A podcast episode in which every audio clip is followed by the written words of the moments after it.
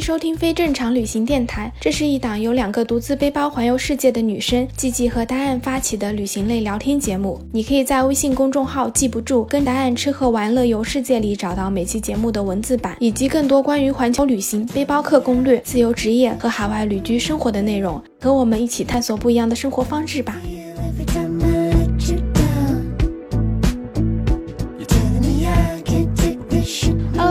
我是季季，欢迎收听非正常旅行电台。这是一档横跨南北半球的旅行播客，带你用声音环游世界。今天这期播客呢，请来了一位经验非常非常丰富的自由职业者林安。现在更准确的说呢，他已经是一位正在帮助自由职业者们找到职业方向的微型创业者了。我自己呢，也是关注了他很久，然后就想说，借这一次播客的机会呢，跟他来聊一聊自由职业者的成长之路。Hello，大家好，我是林安，谢谢季季的邀请，做了一期串台播客。谢谢林安来玩，然后可以先请你简单的介绍一下你自己吗？我是二零一八年的时候出来，从职场里面出来做自由职业，然后那个时候是做了一个采访项目，叫《一百个不上班的人》，主要也是采访各行各业的一些自由职业者，然后也是借这个契机，在网上得到了一定的关注度吧，有一定的流量基础。那在这个前提之下，我就开始出来做。呃，自媒体，然后也开始全职去采访一些自由职业，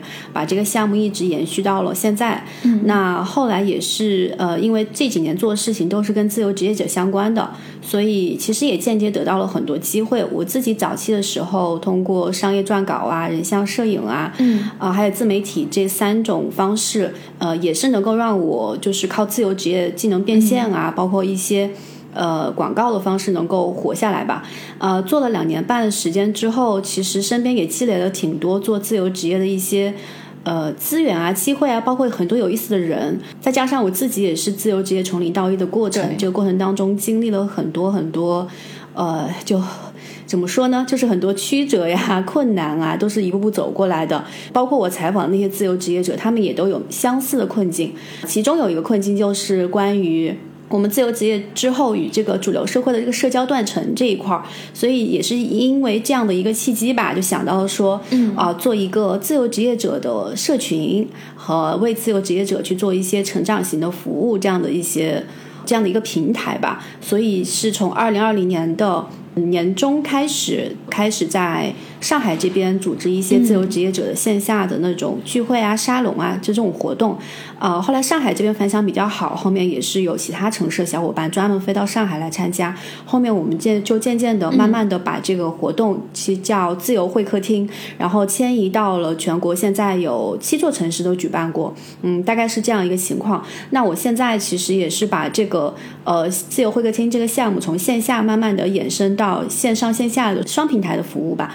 现在就是一个。为自由职业斜杠青年，还有一部分远程办公数字游民，就是这样一些新兴的职业形态，嗯，这样一类人群去服务的一个线上成长的平台，大概是这样的一个情况。对，嗯，对的，我自己也一直有关注自由会客厅的项目，因为我觉得你们做的这个就是把自由职业者聚在一起，做一个像 community 社区一样的概念，就非常非常好。然后我也想问一下，就是你是从什么时候开始想说要辞职做一个自由职业者的呢？嗯，我我记得我应该是。工作第一年的时候，我那个时候其实就已经嗯有这样的一个想法，就想做自由职业。因为我第一年的那个公司是在嗯北京那边一家小有名气的广告公关公司，然后呃，广告公关公司如果是。在这个公司，在这个行业里面待过的朋友应该都知道，他就是可能表面上看上去挺光鲜亮丽，但其实加班啊，然后熬夜啊，然后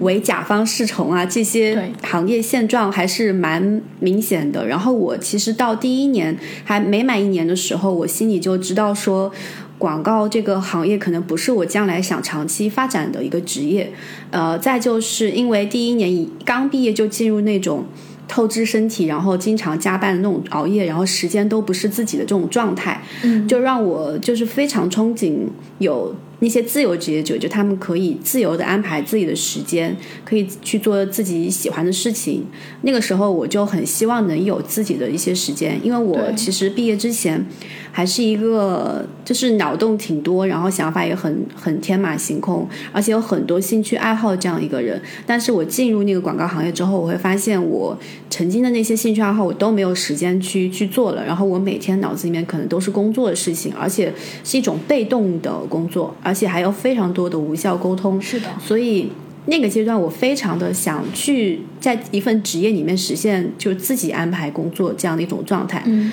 呃，但是那个时候可能我也很清晰的知道，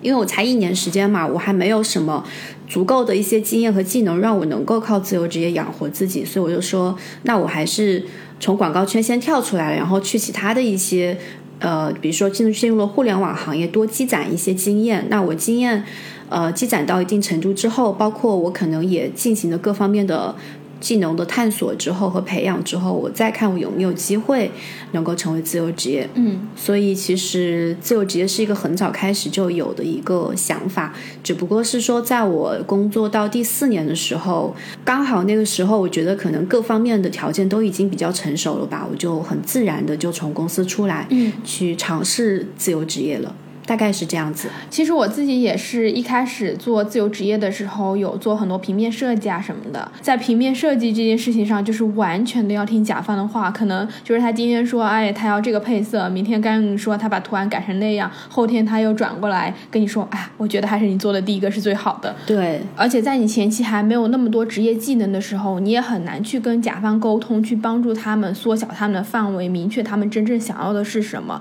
一开始工作的时候，就还是真的会挺崩溃的。对的，对的，只要是服务甲方的这样的一些行业，可能都是这样吧，就是还是没有办法按照自己的想法和一个意愿，包括时间去安排自己的工作的，基本上都是为甲方侍从或为客户侍从那种感觉。嗯，这样听下来，我感觉你自己还是一个对自己的发展有一个非常清晰的认知和规划的一个人，是这样子的吗？呃，其实倒没有，我我觉得我一直都是一个比较顺其自然，就是顺着那个顺着自然的一个节奏去，就是成长的人。嗯，其实可能大方向上会有一个想法，就比如说我我知道说我将来可能几年之后我是想尝试一下自由职业的，还有就是。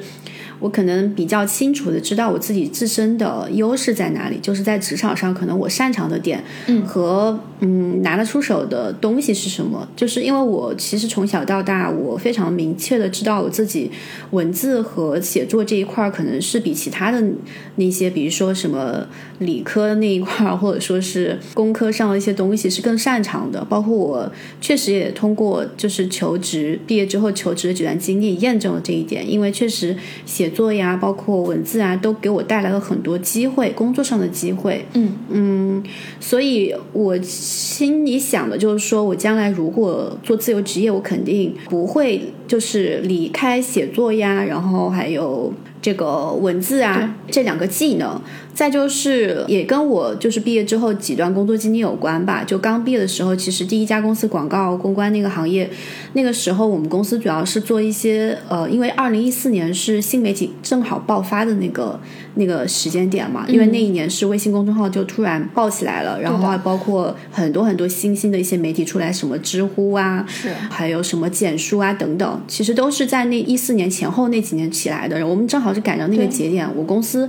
做的也是也是 social media 相关的一些工作，帮一些企业去代运营他们的微博、微信公众号，还有什么知乎等等等等这些新媒体账号。再加上我其实从公司出来之后，跳到甲方也是一直在做市场、市场部、市场营销相关的工作，所以相当于是我除了文字啊、写作这些以前长期积累的一个技能之外呢，呃，我的工作经历都是跟市场营销相关的，所以我相当于自由职业之后，我也是很自然的把这两个技能就结合在一起了，然后去就相当于去做自己的一些自媒体账号，因为其实现在做自媒体不光光是你要有那个内容创作的能力嘛，其实也还是需要有市场营销的基本的知识的。对的，因为你好东西出来了，还是需要通过一些市场营销的方式让别人更多人知道，是不然可能也挺难做起来的。对，所以我觉得我可能没有特别大呃很清晰说一年规划、五年规划那样的，但是呃一直是按照自己自然的一个节奏在去走的。嗯，理解。包括你刚刚就是提到说你有做这个自媒体运营这方面的，做市场这方面的经验。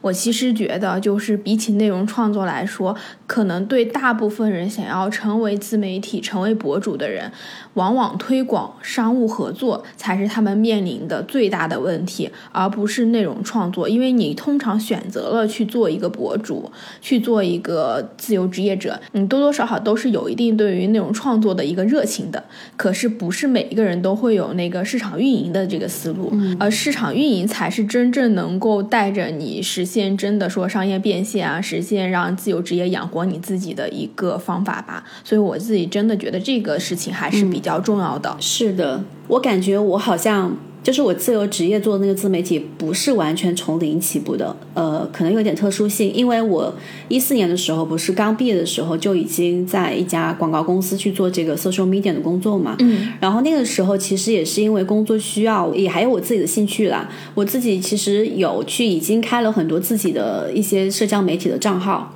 但是那个时候我并没有像一个我想把它发展成一个将来可以变现的这样的一个账号去运营，就更多还是当一个个人的博客或者日记本的这种形式，在写一些自己想写的东西。嗯，包括像嗯像一些新的一些媒体，就是新媒体的平台出来的第一时间，我都会第一时间去注册一个账号去玩一玩，看看是那个平台怎么玩。嗯所以像早期的时候，像呃简书那个平台，我现在已经可能不知道还有多少人知道啊。就是它曾经有段时间还是挺盛行的。其实大学的时候，简书那个平台刚出来的时候，我是第一批入驻的用户，然后那段时间大学的时候就在上面持续的有发自己写的一些文章。然后知乎也是刚刚出来没多久，我也是基本上是头一批吧，然后入驻知乎，有账号开始去玩知乎的这样的一些用户，所以。呃，其实到我真正的一八年辞职的时候，我在各个社交平台上都有了很小一部分，就几千个粉丝，或者说是，呃，我想想，应该没有上万的吧。就每个平台可能都有几千个粉丝基础，大概这样的一个一个底子。对，包括微信公众号也是，我一直有在运营自己的账号，然后曾经也在。还在上班的时候，就在一些平台上写过那么一两篇小爆款吧，这种文章之类的，所以还是有一点点粉丝基础的。嗯嗯，所以其实没有经历过那种，呃，全职出来做自媒体，然后有很长段时间没有人看，写东西没有人看这个阶段还是没有的。就是我写东西其实一直还是有人看，只不过是说看的人多，看的人少的这样的一个问题。嗯当然，你刚刚说的那种阶段呢，可能我也经历过，它就是。我比如说，我早期的时候可能有那么几篇爆款能够短时间内吸引很多人来看，但是其实爆款也不可能一直有的嘛，所以后面等到写一些常规的内容的时候，它那个流量其实呃一下就下来了。就比如说平均的阅读量就没有平时那么多，怎么样？就或者说是阅读量增长的比较缓慢，那这这种情况其实还是有的，对。那而且我其实也不是那种走爆款路线的自媒体账号，我也不是日更型的，就是我其实更新一篇文章还挺慢的，我可能一周我最多就一周更新一到两篇，两篇可能就是极限了，就是我是这样一个频率，因为我要保证每篇文章的一个质量吧，啊、所以其实更新的还是蛮慢的。后来是也经历一段时间，也曾经被这个，比如说，哎呀，阅读量一直是平行的这样一个直线，一直上不去的困扰。嗯嗯，但是后来也也会去说服自己，就是说我我有意识到，我做的这一类型的内容，它本来就不是那种。呃，可以走十万加路线的那种内容。对然后我做我做这个领域本来也是比较小众的领域，它可能跟那些自媒体大号，就是随便一篇文章几万阅读浏览和十万加那个也不能比。对，但是好处是我也确实有发现，我还是会有一批很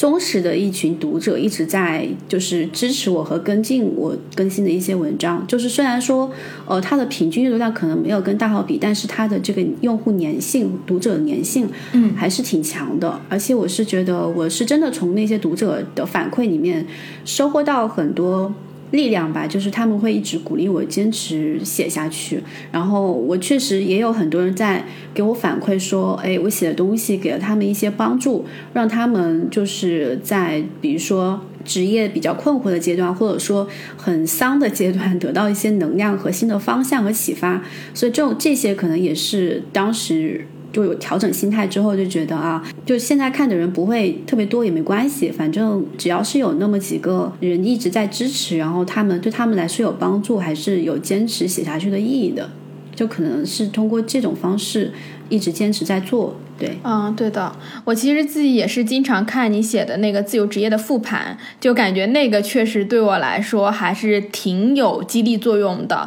就包括我自己，因为疫情的关系，然后经历过一小段时间，就还是觉得状态不是特别好的时候，然后我就看你的自由职业复盘，就会觉得，哎，好像。有人在做同样的事情，好像有人还在坚持只去规划自己的生活，然后做一些总结，就是感觉大家在共同成长的感觉。哦，对对对，就是我我这边就有点像养成系的 养成系的一个，对的。就是，而且你刚刚提到就是关于爆款文章的这个问题，我觉得还是要分你公众号的类别和你的目标人群吧，就你的读者，因为其实很多那种爆款文章真的就完全是为了吸引眼球，或者说他在背后做了其他更多的一些推广，不只是纯粹这个文章内容让它变成一个爆款文章的。对，就是爆款，我曾经也写过那么几篇。其实我刚刚出来自由职业之前，要做一百个不上班的人专栏之前，第一篇文章就是爆款，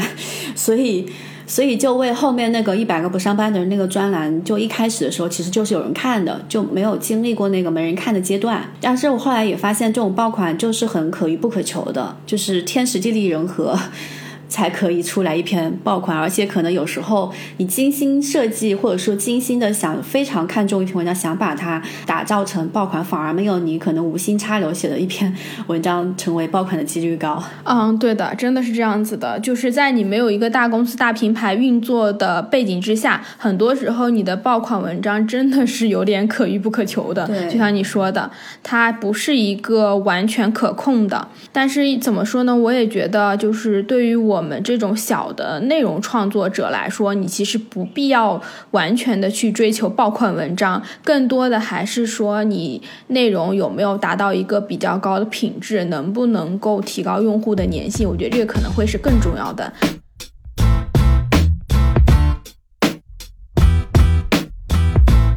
我自己其实也是从一百个不上班的人这个项目中开始关注到你的，我还挺想知道，就是你一开始是怎么想的要做这样子一个项目，然后你在这个过程中有哪些收获，或者说有哪些启发呢？就从自身出发吧，因为那个阶段就刚刚跟我想从公司辞职出来做自由职业那个阶段是重合的。嗯，呃，然后那个阶段我就很不想上班，想做自由职业但是说实话，我其实不是很清晰的知道自己可以靠什么技能成为一个自由职业者。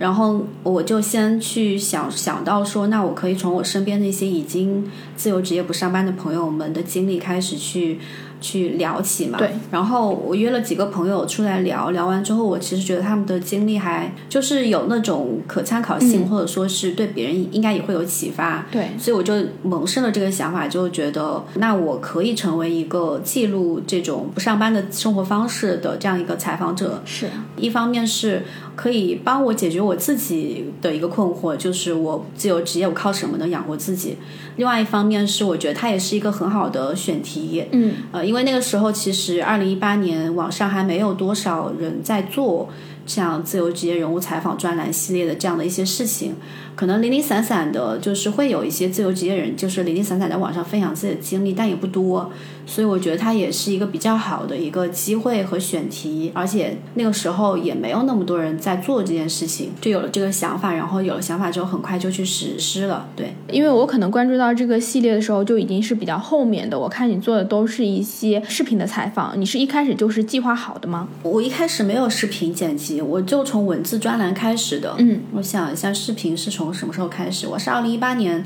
二月份就开始做这个专栏，那个时候就纯文字专栏，然后做到了二零一八年的十月份的那个时候，我才开始萌生要做视频专栏的想法。嗯，呃，后面再就一直坚持在做，做了有个十来期的样子。哦，原来是这样的，所以它其实还是一个慢慢的就是说进化的一个过程。嗯，对。那你在做这个项目的过程中，你自己觉得有哪些就是比较大的收获吗？呃，我觉得收获还挺多的吧。就是最直接的就是我当初做的那个目的已经实现了。嗯，我其实是想从那些采访对象身上去去探索和去参考，看有有没有我可以借鉴的不上班的一些方式。那我做到第三期、第四期的时候，其实就已经一方面是这个专栏给我带来了一些流量，能够让我有信心说，哦，我可以靠持续做这件事情得到一定的。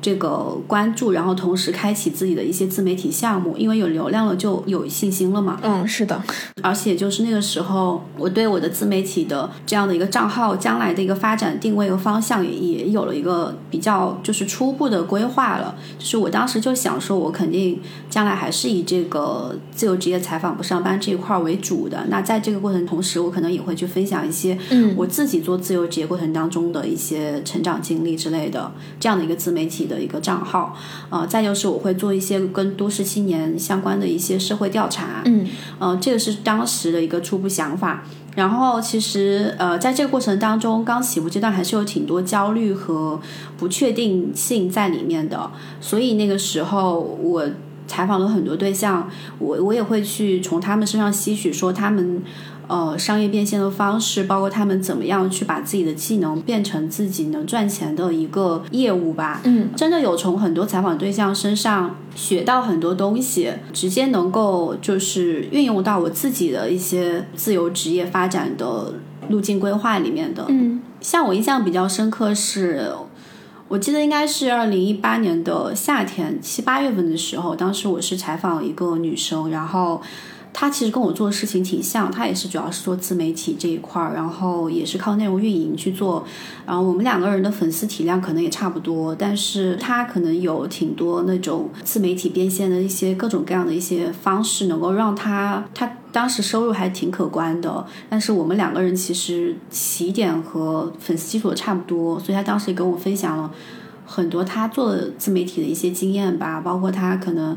呃微信公众号里面基本上能够去变现的方式，他都尝试了一遍。然后我跟他聊完之后，其实嗯也有去参考他那边的一些变现的方式，有运用到我自己的公众号上。然后到后面的一个月，也是受他的启发，跟我的曾经的一个采访对象一起去开发了一个课程。那个课程在后面一个月就直接还带来了挺多收入的，对，就直接让我在自由职业就是有了第一个分水岭，就是收入上的分水岭，对，大概就是这样。就是就是举一个例子，当然这其中还有很多很多从采访对象身上学到的，不光光只是说怎么样赚钱，还有就是呃关于自由职业的一些心态上。对，因为就是我曾经有段时间也很焦虑、很迷茫，我也从一些采访对象看到他们的那种很自信的那种状态，包括他们怎么样就是克服焦虑的，跟我分享一些经验，让我慢慢的从很焦虑、很不自信的状态里面也有走出来。其实我觉得，就自由职业者对抗焦虑这件事情，真的还挺重要的。因为你一旦成为自由职业者之后呢，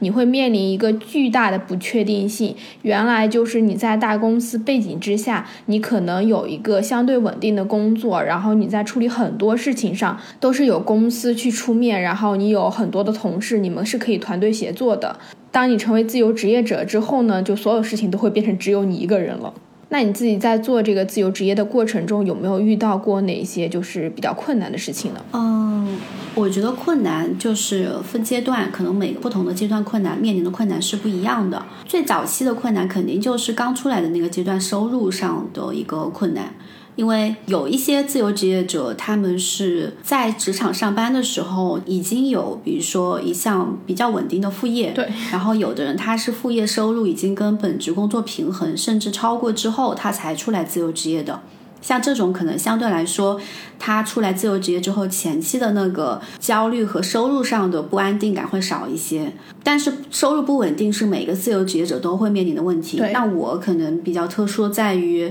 我刚刚出来自由职业的时候，其实我我在职场的时候我没有做过那些副业测试，然后副业变现这些，我只是说前期先想清楚了，我出来要靠哪些方式赚钱，就是变现，但是。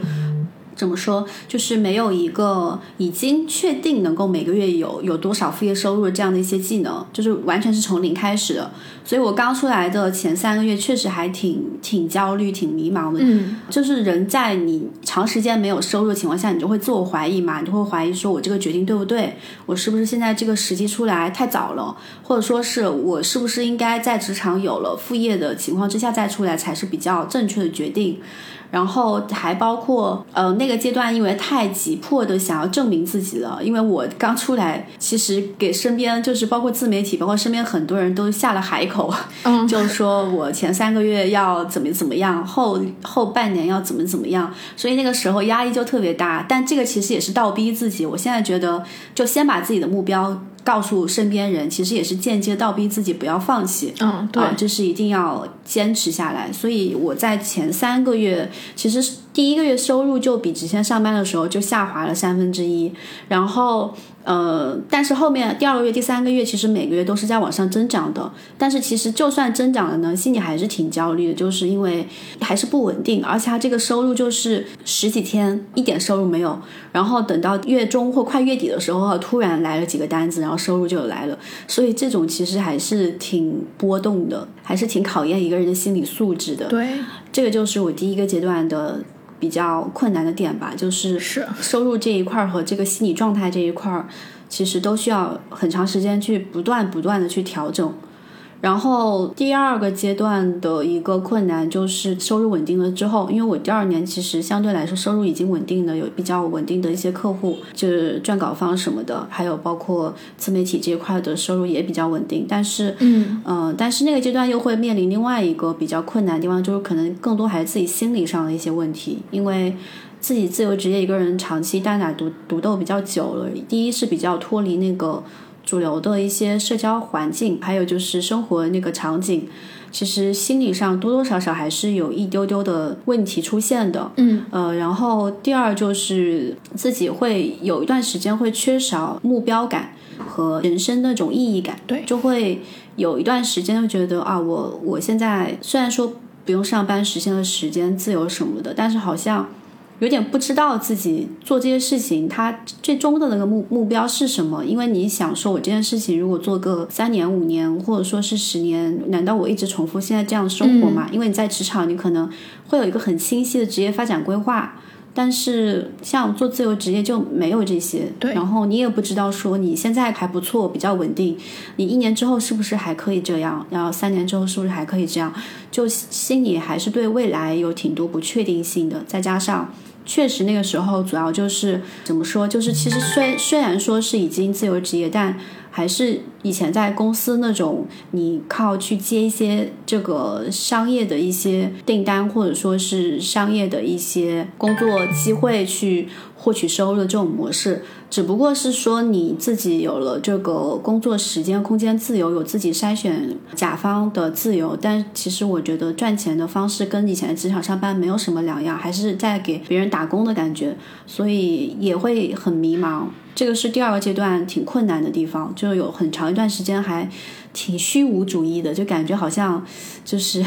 人生好像就是那种已经进入到就没有什么意义。对，就是你已经得到了你曾经想要的时间自由、工作自由，但你还是觉得嗯人生挺虚无的，没有意义，不知道自己的目标感在哪里那种。所以这个是第二阶段的困难吧。然后现在可能第三个阶段就是创业嘛，就是慢慢的找到了说啊，可能我还是需要有一个自己长期稳定想做的事业，并且这个事业是对社会有价值、对他人有价值，这样你你能找到一点你人生的那个意义感。就现在这一块问题，其实我已经解决了，就是可能自己想做的事情和能做的事情，以及能够长期做的事情是什么。嗯，呃，这个长期的目标有了意义感这一块就能弥补起来。但是现在最大的困难可能是在于，就创啊，所有创业初期的人都会遇到的困难，就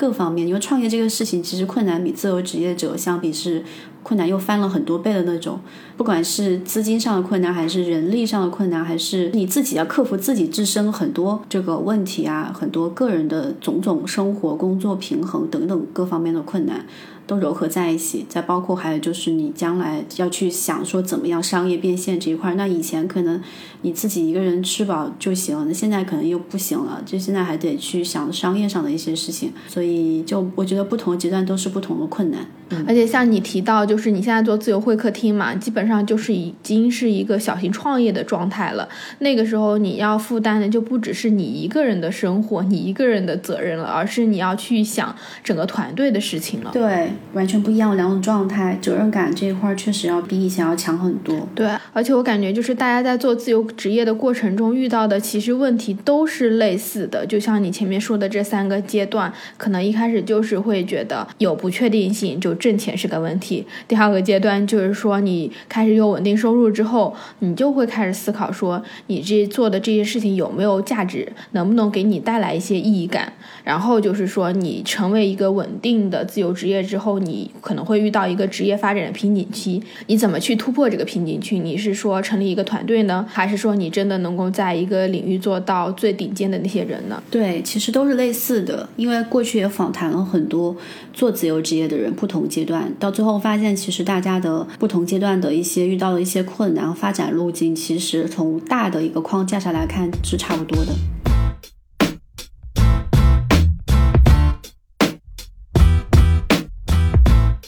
刚刚提到就是关于自由职业者就社交的这个问题，因为很多时候你自由职业之后，你没有一个同事工作的环境，你真的会完全一个人待在家里。呃，对，这最实际的就是我自己就专门为了解决自己的社交，去搞了那个自由会客厅线下的沙龙。嗯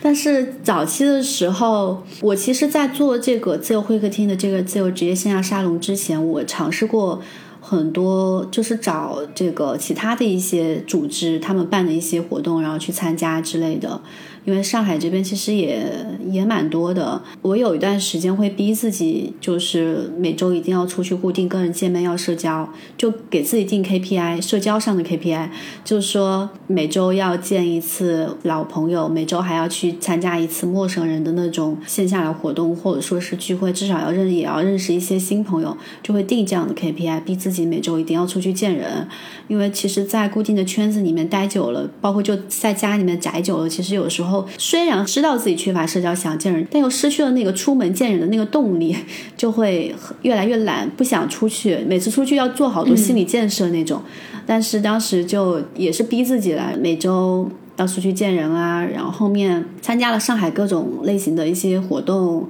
但是完了之后，我觉得就是很多活动吧，就参加完之后大家就泛泛之交，然后就结束了就结束了，其实还是没有交到朋友，就这种情况还蛮明显的。还有就是可能有些活动就是去了之后会发现，也不是每个人我都想认识。就是可能大家不同频或者怎么样吧，就是参加活动还是没有办法解决我的那个社交缺失上的问题，因为我觉得真正有效的社交和能够补充能量的社交是是那种可持续性的，而且就是双方是有共同话题可以持续进行探讨。对的，平时在生活中遇到什么问题也是可以再进行交流的。嗯，呃，像那种一次结束之后就再也不联系的这种，我并不觉得它是一个很有效的社交。所以我当时就思考说，那有什么办法能够为自己创造这种可持续社交的可能性？就有想到说，其实还蛮想认识跟我一样状态的朋友的，就是上海这边做自由职业的朋友。然后大家可能也已经不上班了，然后这个我们的工作节奏是一样的。嗯，呃，我们工作日的时候想出来也是可以出来的这种。所以当时其实我一八年的时候就在上海尝试组织过一次这种自由职业者线下的聚会，第一场来了还挺多人的，有二十多个人来了，然后都是自由职业，各行各业的。那还挺多的。对，因为当时其实也是通过自己的一些社交媒体去开展这个活动嘛，然后去召集的人，然后第一场就来了挺多人的。嗯，然后当时又觉得啊，就第一场下来之后，我会发现大家真的是蛮缺社交的，就是大家想知道其他的自由职业者在干嘛。嗯嗯，但是后来因为我我后边有其他的一些工作上的事情，这个这个活动我也没有定期办，偶尔办那么一两场这个样子，当自己的兴趣爱好这样在做。到了二零二零一九年的时候，我其实是很频繁的有去参加一些朋友们他们组织的一些社交活动，因为一九年的时候也通过那个一百个不上班的人的采访嘛，认识了挺多有意思的一些人的，然后有一些朋友他们自己也会做自己的社群，自己的一些这种项目啊什么，然后有时候也会去参加他们的。那个时候其实也是弥补了我自己社交这一块儿缺失的一个问题吧。嗯然后再就是到了二零二零年的呃夏天那个阶段，因为那个时候又遇到一个瓶颈期，就是说我刚刚跟你讲的，有点进入虚无主义的那种状态，所以那个时候我就觉得我可能又需要重新去链接人了，因为长期一个人七想八想也不是什么办法，所以我又开始重新思考，说我要不要去组织自由职业的线下聚会，但这一次我是想把它定期举办下去，并且把它作为一个我将来可以长期去发展的一块业务去做。嗯所以就从二零二零年七月份开始，也是办了第一场，当时第一场也来了有个十七八个人吧，大概这样，上海这边，然后大家啊氛围也是特别好，然后结束之后就大家都久久的不离开，就在那不停的交流，呃，然后后来又办了第二场、第三场，然后第二场、第三场每一场都很激烈，然后后面有几场反正就是一场比一场，大家就感觉氛围好。到第三场还是第四场的时候，我忘了，反正就是有很多外地的一些朋友，他们会专门到上海来参加活动。我记得当时有杭州的，有苏州的，有福州的，有成都的，等等等等。呃，还有北京的什么的，哇，这么远都跑过来，对，就是那场氛围还挺好的。那真的就还是蛮有意义的，因为你想你在上海，然后能够从成都跑过来，特地来参加这么一个分享会，其实真的是挺难得的。对对，当时成就感是很强，应该是从第二场开始有外地来的，就有北京的和厦门的。但这些来的人，他们确实也是关注我很长时间的一些朋友，嗯对他们可能也是想借这个机会，大家来线下认识一下这样子，因为大家都自由职业，时间还是比较自由的，那顺便借机到上海这边来转一转，这样子就安排了这样一个行程。对，所以这一方面是这个，第二方面是我会发现，就是有一些外地朋友来，我会发现大家真的是很缺这样的一个自由职业、纯自由职业的社交环境和圈子，因为他们自己的城市没有，他们又很想参加，看好不容易看到有一个。就哪怕是要飞到另外一个城市，也想去看看，所以我觉得这个需求还是蛮强烈的。是，所以后面到第四场的时候，其实当时杭州的、北京的、苏州的，他们就很想把这个活动搬到他们的城市去。我当时就跟他们商量之后，就说可以啊。那其实我们活动都是有固定的一些模式啊什么的。那我把这个模式整理出来给到大家，然后大家可以作为他们城市的发起人和组织者，呃，相当于有点像授权的形式，然后就让他们在他们城市也办啊、然后以自由会客厅的名义去办。所以我们也是从上海第四场开始吧，这个活动就开始在其他的城市去落地了。然后慢慢的，一直到现在，就慢慢的一个一个拓展，拓展到现在有七个城市这样子。嗯，对，就这个可能也是在某种程度上解决我自己社交这块的问题，因为我确实通过办这个活动吧，认识了非常多很好的朋友，然后他们同时也是我现在的事业上的伙伴，就像我们杭州的负责人、北京的负责人、成都的负责人、广州、深圳负责人，就是大家都是很同频的人，而且我们真的就是。怎么说？就是不是那种以前在公司里面上班的那种同事关系，嗯，大家就是那种又又是朋友又是合作伙伴这种关系，就是联系还挺深远的，挺久的。这个月我把大家都召集到了，就每个城市的负责人都召集到广州那边参加了一个广州那边的会客厅的一个活动，然后同时也是我们所有城市负责人就来了一次大面积吧，就有点像团建的那种感觉，然后就氛围特别好，因为很多人都是第一次见面嘛，嗯。但是大家第一次见面就马上都打成一片，就是在广州那几天特别开心，大家每天都同吃同住，然后就是可以一起讨论工作的事情，比如说都在这个民宿里面讨论到很晚都还在聊工作，但第二天也可以一起出去玩儿，然后嘻嘻哈哈的，就挺开心的。就那个氛围，我就觉得挺好的。对，就我就觉得做这个事情，这也是给我带来了很大的一部分的，就是我意想不到的收获吧。对，其实我挺能理解你说的这种状态的，就是很多时候我们在交友上面，你会觉得有一些朋友，就对我自己来说，你交友起来就很累，就是你一直要单向输出。可是有一些跟你可能很多想法是接近的，你们的价值观、世界观各方面是相似的，这些人交流起来，你不但不觉得累，而且会从他们身上学到很多东西。对，而且其实大家的责任感也挺强的。我会发现做自由职业的人，因为大家既然选择做自由职业，其实对自我多多少少都是有要求，就他对自己的人生是有要求的。对的，所以这些人的话，一旦去做一件事情，特别是是他喜欢的事情，他都会想把这个事情做到最好，做到极致。对，然后也是自我成长的这个欲望和需求是特别强烈的。是。就是会主动的去进行学习。很多时候，其他城市的一些活动，有些时候不需要我去督促太多或推进太多，大家会自发性的去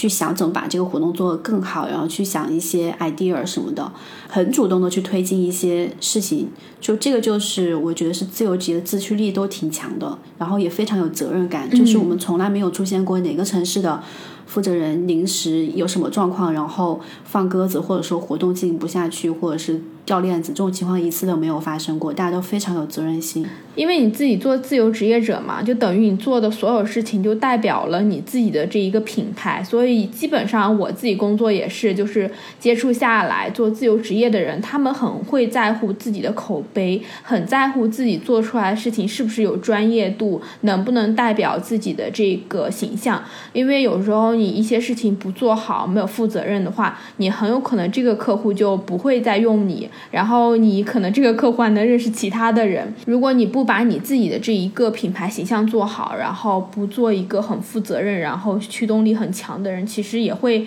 很影响到你整个自由职业生涯的一个发展。对对，是这样的。